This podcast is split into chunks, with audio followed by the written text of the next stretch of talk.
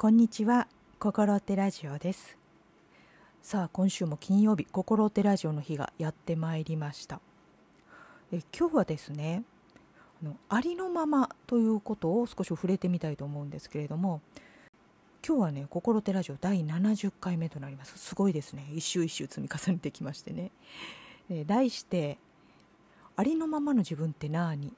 ということでねお送りしていきたいと思います。でありのままという言葉をですね、まあ、こういうものだとこうパッと定義づけできるかっていうとちょっと難しいところだと思うんですけれどもねただありのままという言葉はもう世の中でよく使われていますよね。で最近ねちょっとこのありのままでいたいなと強く思った時があったんですよ。あまりねそういうことを思わないんですよね。あのありのままという言葉が、ま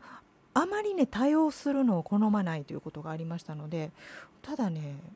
本当に普通にですよ、まあ、自転車でその辺を走っていてね。で、まあ、信号でね止まるじゃないですか。でその時にねちょっとこうふーっとため息をついてですねああもうありのままでいたいなと思ったんですよね。ということはですねありのままでいないんでしょうね今ね。でちょっと疲れているんでしょうね。何が疲れてるんだろうということですよ。でねあのやっぱりね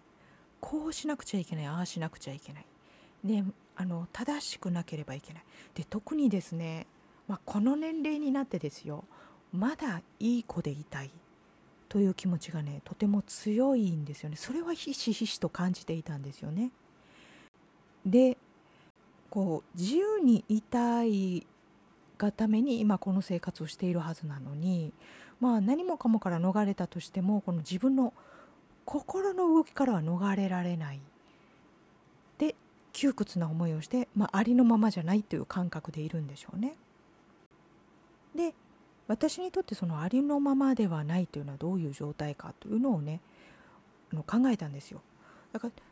ちょっとありのままでいられないということが、まあ、パッとわからないのにその状態自分ではね。でありのままでいられないままずるずるずるずる来てしまうとやっぱり自分の心に無理がかかってしまうのでやっぱりねあの心の健康という観点からするとやっぱりちょっとまずいだろうということで、まあ、いち早くまあそのありのままでいられないんだな私ということに気づいた方がいいだろうということでねちょっとサインをどこかでサインを私は発してないだろうかとね考えたんですよね。まあ、こんなことばかりね考えてるわけですよ自転車に乗りながら。でね思いついたのがですね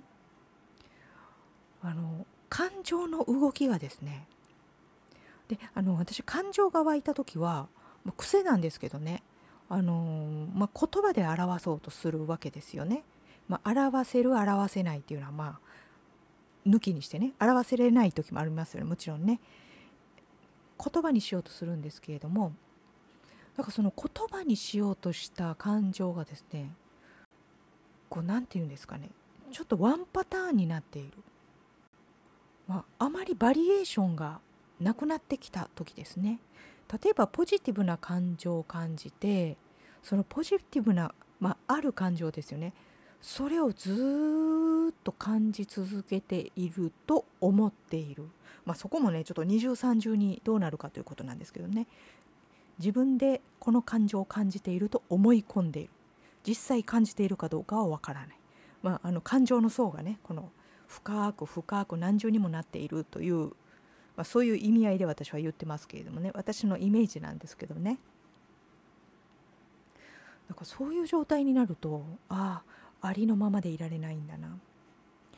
だからありのままの自分というのは感情のたくさんのバリエーションがあるだから言語化してもとても豊かな言葉でたくさんの言葉で自分の感情が表せ表すことができる、まあ、それがありのままではないかなと思ったんですね。ということはですねあの感性が豊かであるということが必要になりますね。やっぱりあの心が健康でなくなってしまうとあの感性もちょっと死んだようになりますよね。あまり動かないというかこの反応しないというかね。だから感性も磨いておく必要があるということでね。だから感情の豊かさということが、まあ、自分にとってありのままの自分ということではないのかなと思いました。